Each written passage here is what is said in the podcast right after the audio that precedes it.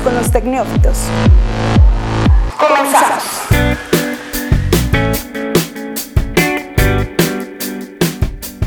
Hola, ¿qué tal a todos? Muy buen día. Es viernes, viernes por fin, 14 de junio del 2019. Los saludamos con mucho gusto y estamos en Tecnófitos. Mi nombre es Jesús Martínez y bueno, hoy como cada semana vamos a traerles unos cuantos temas de tecnología, unos de ciencia, de cambio climático, en fin, va a estar interesante el día de hoy, así que quédense con nosotros. Yo antes de continuar saludo con mucho gusto a mis dos compañeros. Tere Ramírez, ¿cómo estás? Muy bien, gracias. Espero que los que nos escuchan también estén súper.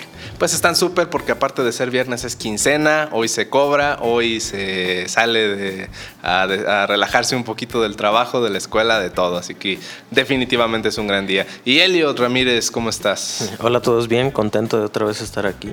Pues sí, ya es, este, necesario que, hablemos sobre algunos temas, así que vámonos rápidamente a, a lo que sigue. Vamos primero a un pequeño resumen. Tecnófitos hablaremos sobre el Ocean Clean Up, el gran invento para limpiar de plástico los océanos que no funciona, así como lo escucha.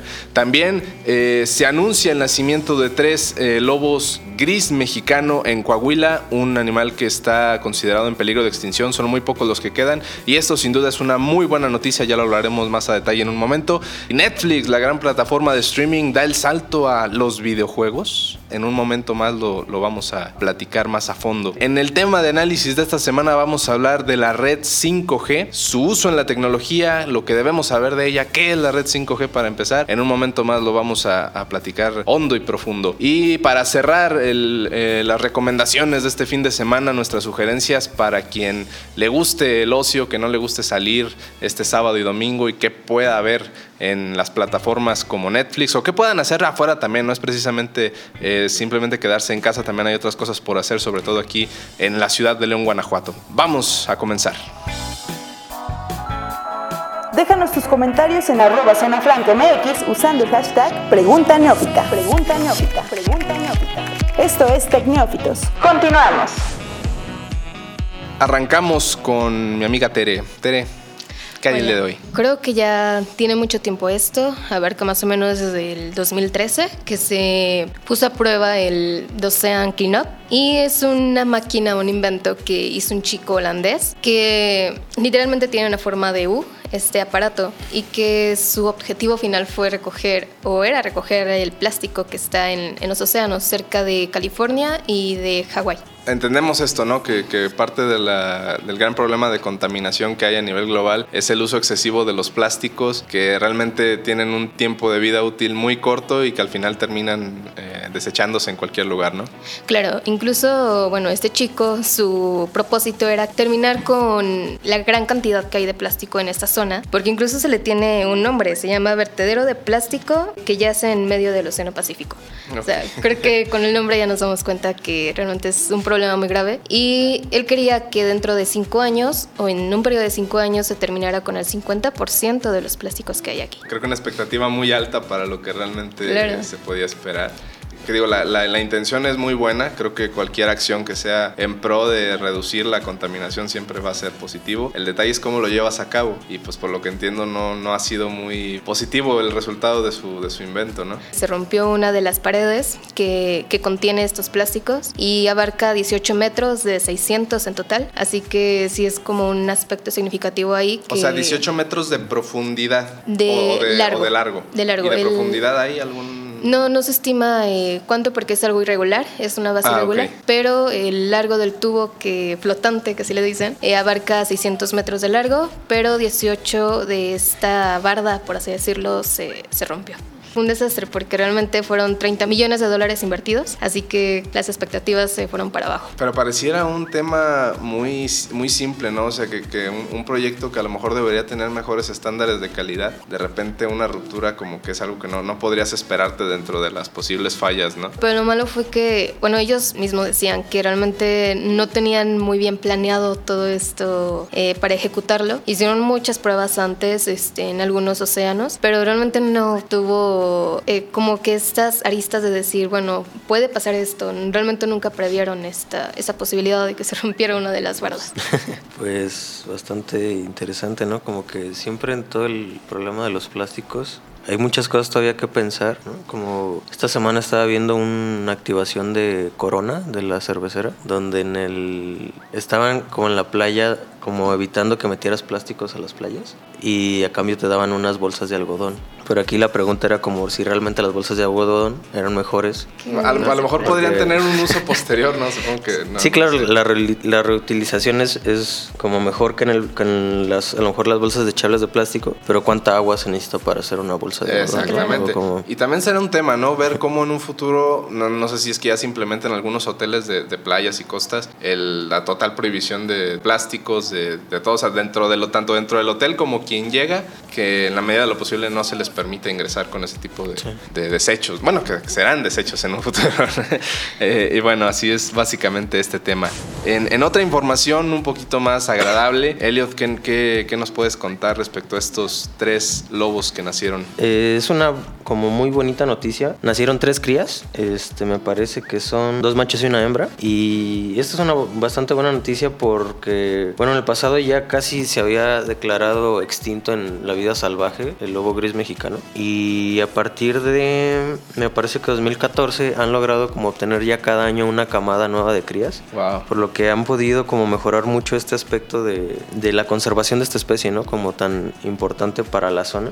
Y pues parece que, o sea, todavía este, parece que el trabajo apenas empieza, pero esperemos que como año con año vayamos haciendo como mejor las labores. Hay un tema que me platicabas de cómo fue que se dio la extinción o la casi, el casi exterminio de esta, de esta especie, que era que, la, que las personas los mataban hasta cierto punto porque estos lobos acababan con su ganado. sí, claro, o sea, como tanto en la parte de... Porque esta, esta especie vive en zonas de tanto de Estados Unidos como de México. Ok. Y los ganaderos empezaron a matar al, al lobo gris porque se comía al ganado. Entonces, pues sin regulación alguna empezaron como a exterminarlos hasta que prácticamente quedaron extintos en vida salvaje. A partir de ahí, justo Estados Unidos con México se comprometió como a un programa de recuperación de la especie y actualmente creo que ya tienen como más de 300 ejemplares en cautiverio. Ok. Y justo de lo que se trata es como de cada año ya poder estarlos liberando poco a poco en su hábitat natural. Pero el tema es ver que sí puedan tener eh, un, futuro fuera del, cautiverio y no volver a caer en este estaba, Estaba leyendo que justo, o sea, como que el plan sí es muy completo y, abarca desde como lograr que se estén reproduciendo hasta los entrenan para que puedan vivir en, la vida salvaje bien. Entonces como poco a poco los van entrenando y los sueltan e incluso ya que los sueltan les ponen un radar como para estarles siguiendo la pista de que todo vaya bien con ellos, ¿no? Entonces creo que la verdad está bastante padre. Estamos como todavía muy en pañales. Me pongo a pensar, Tere, digo, bueno, a lo mejor quien debería tener como cierta adiestramiento es más bien la gente que hasta cierto punto puede tener contacto con estos animales en la zona, ¿no? Para evitar que precisamente los, los maten o, les hagan algún tipo de daño. Claro, porque creo que en la cuestión de la generación también está la cuestión de la prevención. Realmente, ¿de qué nos sirven tener? Marcaban aquí que eran 300 ejemplares los que tenían, pero ¿de qué sirve que realmente puedan reproducirlos si no, la gente no va a saber que realmente están en peligro de extinción? Así es, tiene que haber una concientización también ahí con, con la sociedad, sobre todo la que está cerca. Y bueno, en, pasando a otro tema eh, totalmente distinto, hablando sobre tecnología, eh, ¿Ustedes tienen Netflix? Creo que sí, ¿no? Los, los, dos, los dos ven algún tipo de series. ¿A los dos les gusta Stranger Things? ¿Han visto esta serie de ciencia ficción y todo esto? Es muy buena, la verdad sí, tiene mucha producción y tiene mucha historia. Les comento que en el E3, este, esta conferencia, este, esta convención que hacen en Estados Unidos para presentar lo nuevo en videojuegos eh, a nivel global, todas las, las, marcas reconocidas, Sony, eh, bueno, ahora Microsoft con Xbox, en fin, otras tantas, presentan sus adelantos en nuevos videojuegos y ahora Netflix va a tener su propia versión de, videojuegos y aprovechando una serie como de, pues ya universos que han creado a, partir de sus contenidos de, streaming. Eh, el primer videojuego que van a lanzar es de Stranger Things. Es una apuesta bastante interesante. Va a estar disponible tanto para Nintendo Switch como para Xbox One, como para PlayStation 4 y también se habla de versiones para Mac, para Android y para iOS, o sea que hasta en tu celular podrás jugar este videojuego. Se dice que para el 4 de julio ya va a estar disponible, o sea, estamos a menos de un mes de que podamos conocerlo. Sin duda es algo muy interesante porque esta serie en específico ha traído un gran número de fans que, le llamó mucho la atención la serie y todo y sin duda puede que, pegue mucho este juego si está bien diseñado, ¿no? Creo que de todas las series de Netflix tal vez es la que más se presta, ¿no? Por el, universo y el tipo de narrativa, como para hacer a lo mejor un videojuego, pero esperemos a ver, ya que salga, qué tan padre está y qué nos ofrecen. También creo que tienen otros tantos, digo, por ejemplo, Vi, la serie de Sense8, que bueno, fue una serie relativamente corta, creo que fueron solo dos temporadas, pero en general hicieron un universo y, una trama muy interesante que sin duda creo que podría pegar también como videojuego. Y tienen otras tantas, ¿no? Que sin duda van a, van a ser como motivo para continuar con esta nueva producción de, de contenidos ahora en videojuego. Si son seguidores de algún, o si les gusta alguna otra serie de Netflix que creen que pueda pegar en videojuegos, déjenosla en los comentarios, ahí coméntenos. Ya tenemos cuenta de Twitter en arroba tecneófitos, ahí nos pueden también dejar sus comentarios, nos pueden escribir dudas, sugerencias, comentarios, lo que sea. Y bueno, pues llegamos al, primer, eh, al fin del primer bloque, vamos a, un pequeño corte y ya volvemos con otros temas, no se vayan. Tecnófitos, en un momento regresamos. Déjanos tus comentarios en arroba MX usando el hashtag Pregunta Neófita. Pregunta Neófita. Pregunta Neófita. Esto es Tecnófitos. Continuamos.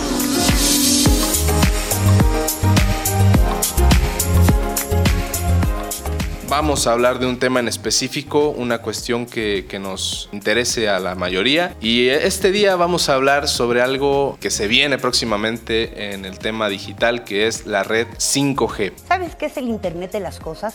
Háblame, de, háblame del Internet de las cosas. Para darnos una mejor introducción a este tema, creo que Elliot, tú eres el más indicado. Eh, pues sí, como que ahorita es como en todos los periódicos eh, hay un montón de notas sobre esto, que la red 5G y que el futuro. Y ahora con lo de Huawei, como empezó otra vez otra ola de, de qué va a ser el 5G, como todo el mundo habla de una revolución, pero realmente como que nadie explica muy bien qué es. Sí, sí, bueno, como, como tema general sería decir, bueno, si ustedes tienen dispositivos celulares, y no tienen conexión a Wi-Fi, eh, obviamente usan sus datos, que es obviamente poniéndole saldo, pagando un plan. En la barra de estado de arriba del celular aparecen unos pequeños dígitos junto al, al icono de la, de la, señal de red que dice 4G o 4.5G o 3G, dependiendo como la, la, calidad de señal, ¿no? Sí, o sea, esta se habla de 5G porque es la quinta generación de red móviles. O sea, la primera solo era de para hacer llamadas y además era con tecnología analógica. Okay. Cuando llega la segunda generación, las novedades es que es totalmente digital. Esto abre como puertas a que no solo puedas transmitir voz, sino que ya empiezas a poder transmitir pequeñas cantidades de datos, que en ese entonces la gran novedad fue poder mandar mensajes.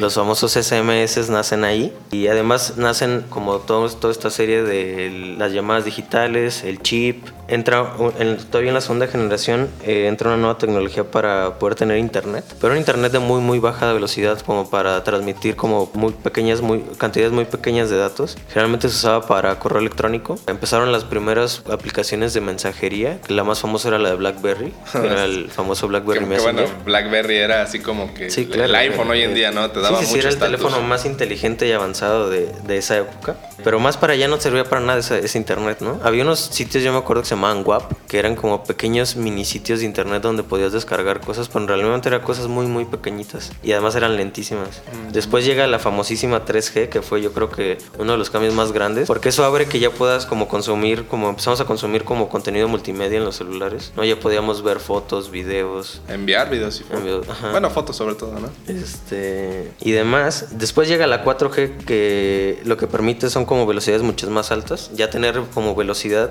como muy parecida a la que tú tenías en tu hogar con tu internet, pero en la calle y en cualquier lado, ¿no? Y ahora llega esta famosa 5G que lo que promete, se habla de tres cosas principales. Una es la velocidad, que va a ser como mucho mayor, como 10 veces más alta que la que tenemos ahorita. El segundo punto importante es como el, el ancho de banda. O sea, vas a poder conectar muchísimos dispositivos al mismo tiempo en la calle. Que ese es un gran problema que tenemos ahorita en las redes. Por ejemplo, no sé si les ha tocado cuando vas a un estadio o a un concierto. Cuando en general cuando hay una aglomeración de personas siempre se saturan las redes y no hay señal. Se supone que con esta nueva generación se van a eliminar esas cosas. Y la última que es como la que más llama la atención es la latencia. La latencia es el tiempo que tarda el celular en mandar un paquete a la antena. Que con esto, Entonces- bueno, con esto nos referimos a envío de contenidos. Sí, O sea, cualquier tipo de datos. Cualquier imagen, video que se suba es mucho más rápido. Entonces que se presume que va a ser casi instantáneo y eso abre la puerta a muchísimas aplicaciones, ¿no? Que es como la, o sea, no solo es- es- esta nueva generación es muy importante porque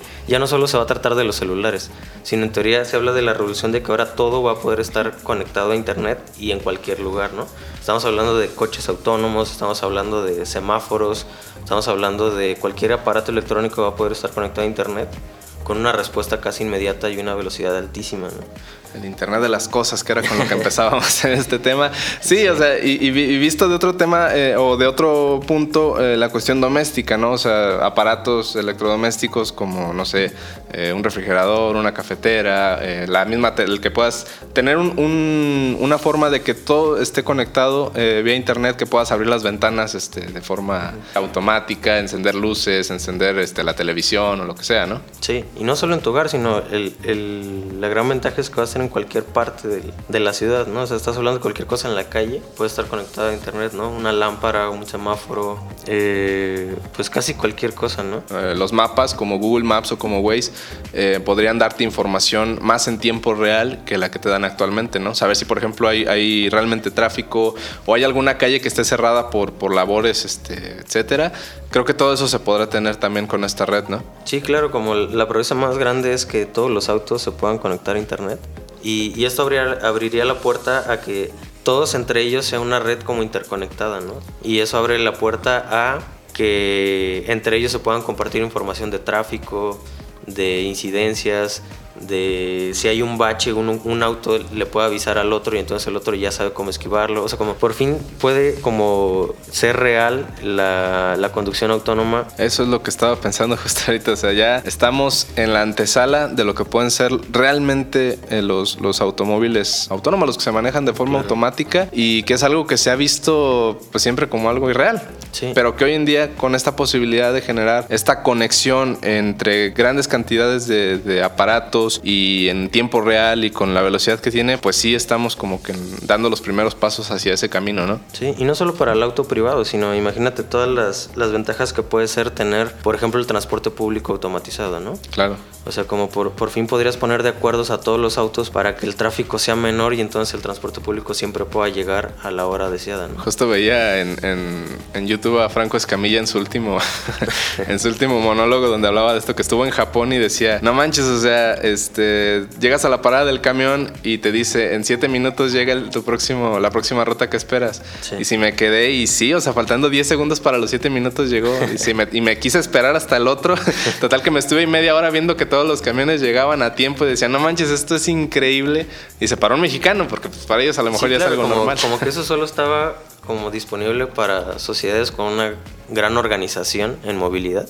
Así como es. esto promete que a lo mejor las computadoras puedan como arreglar el caos que los humanos tal vez nunca pudimos arreglar solos. Definitivamente, así que estamos Este, también ante esa Y además, posibilidad. como también este, son todas las aplicaciones que ni siquiera sabemos que, que puedan estar, pero sabemos que van a llegar. O sea, porque las posibilidades son infinitas. Digo, o sea, ba- basta creer que cuando inventamos el Internet, en realidad lo que queríamos era poder compartir investigación científica entre dos computadoras muy alejadas. Y ahora vemos videos de gatitos en Internet, ¿no? O sea, como las aplicaciones que pueden existir ni siquiera sabemos cuáles van a ser, pero la herramienta promete muchísimo, ¿no? Entonces falta ver qué más inventan. En el último Congreso de Tecnologías Móviles, que fue en Barcelona, llevaron una instalación con 5G donde estaban haciendo una operación con un robot, que eso ya existe. O sea, Sí. ahorita ya, ya hay como operaciones que puedes hacer. El, el médico está operando un robot y una camarita y a través de ahí se puede hacer como una operación como mucho más pues, Precisa. precisa, ¿no? Lo interesante acá es que lo que estaban haciendo es que el doctor no estaba en esa sala, sino el doctor estaba en otra ciudad y a través de la, de la conectividad 5G estaba operando ese robot, entonces estaba Wow. operando a distancia con una precisión y una latencia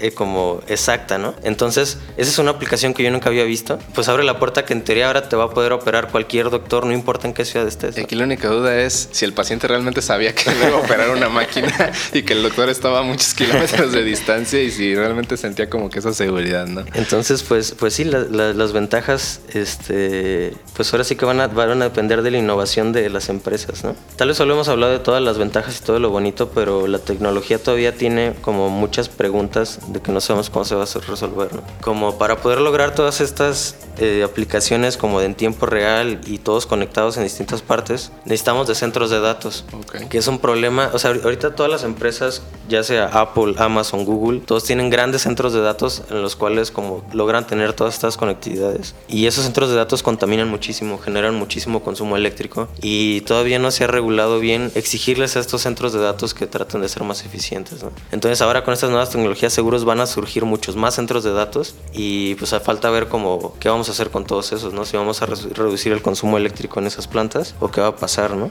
También, por ejemplo, se habla de que estas nuevas redes para poder funcionar estas altas velocidades, unas se necesitan co- colocar muchas más antenas de las que ya existen. Para empezar, un costo impresionante que va a tener que invertir las empresas y, y las ciudades y además de dónde las vas a poner, ¿no? O sea, como qué tanto vas a interferir como en, en la ciudad como tal para hacer todo ese instaladero de, de antenas, ¿no? Y no solo eso, sino necesitan como un espectro de onda que ahorita tienen, por ejemplo, el servicio meteorológico o la televisión, ¿no? Entonces vas a tener que regular que el servicio meteorológico va a tener que reorganizar como en- a qué frecuencias va a trabajar para que no hagan interferencia con todos estos aparatos, ¿no? Será una tecnología que sin duda llegará de forma muy irregular, digo, o sea, llegará a los, a los primeros países que ya estén preparados para recibir esta tecnología, pero veo un cambio muy lento en el futuro para, para otros tantos, ¿no? Sobre Sí, todo en claro. América Latina. O sea, como China era el, el que primero quería iniciar, él ya quería operar este año ya sus redes 5G. No sé si lo van a lograr ahora con todo este escándalo que le surge, pero se habla que cuando muy pronto los países más avanzados van a estar el próximo año, 2020, como comenzando a operar. Hay países que ya han iniciado operaciones como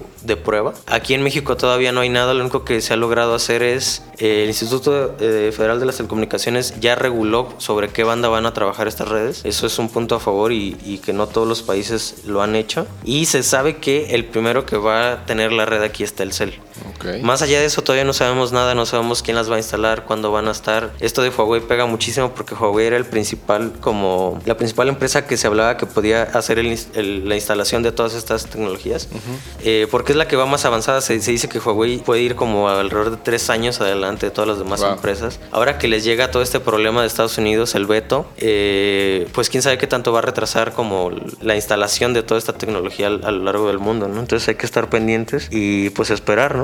A que llegue. Pero bueno, ya con esto terminamos nuestro segundo bloque y vámonos a, a un pequeño corte y volvemos con las recomendaciones del fin de semana. Esto es Tecnófitos. Tecnófitos. En un momento regresamos. Déjanos tus comentarios en arroba zona franca MX usando el hashtag Pregunta Neófita. Esto es Tecnófitos. Continuamos. Y bueno, ya estamos de vuelta. Eh, hoy eh, tenemos recomendaciones un poquito más variadas. Eh, comenzamos con algo de streaming, eso sí, no, no lo podemos dejar.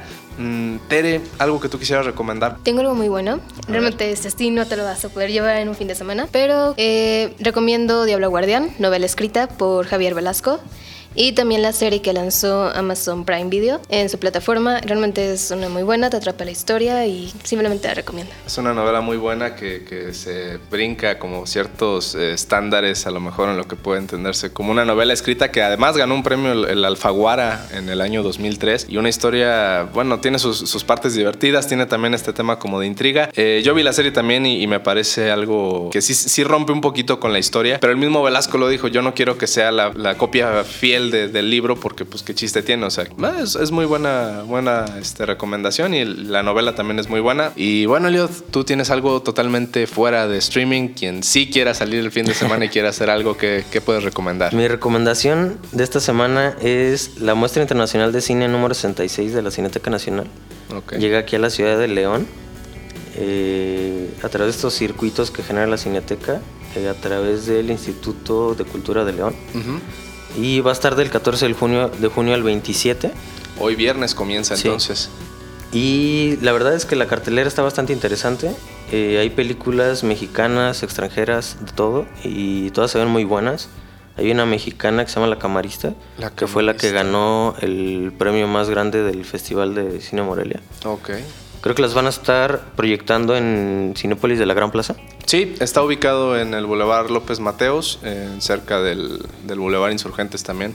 Eh, de hecho, ahí, eh, sí, pues es, es una gran plaza comercial ya de las más antiguas aquí en León y que es de las, creo que es la única de las plazas o de los cines comerciales que maneja todavía este tema de, creo que ahí también hacen proyecciones habituales de la Cineteca Nacional cada año y es el espacio como ya definido aquí en León para, para ese tipo de, de- de contenidos y sin duda es, es muy bueno.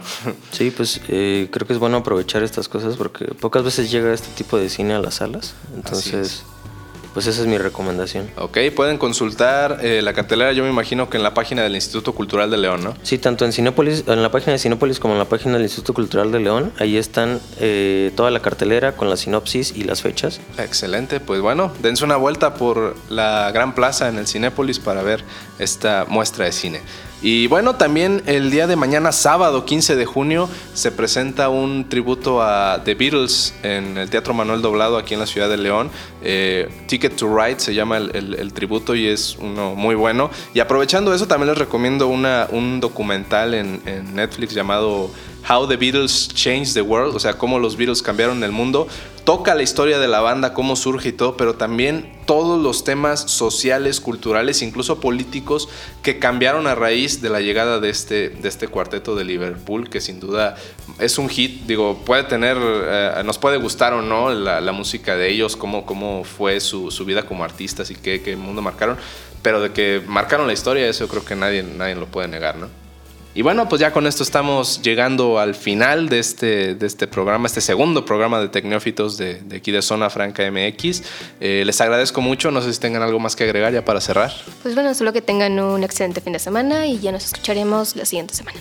Definitivamente, Elliot. No, pues agradecerles a todos por escucharnos y esperamos nuevamente estar aquí la próxima semana. Así es, y les repetimos, la forma de comunicarse con nosotros pues es mediante nuestra cuenta de Twitter en, en, eh, arroba tecneófitos, también por medio de la cuenta de Zona Franca, arroba Zona Franca MX, en Facebook pues pueden encontrarnos por, por la página de Zona Franca, Zona Franca Noticias, y pueden escuchar el podcast en SoundCloud y también en, en la página de zonafranca.mx, ya próximamente vamos a estar en, en otras plataformas como Spotify, como iTunes, ya, ya lo estamos arreglando, pero por lo pronto son los únicos espacios. Yo les doy las gracias, soy Jesús Martínez y pues nada, si no se acaba el mundo, aquí estamos la próxima semana. Esto es Tecneófitos.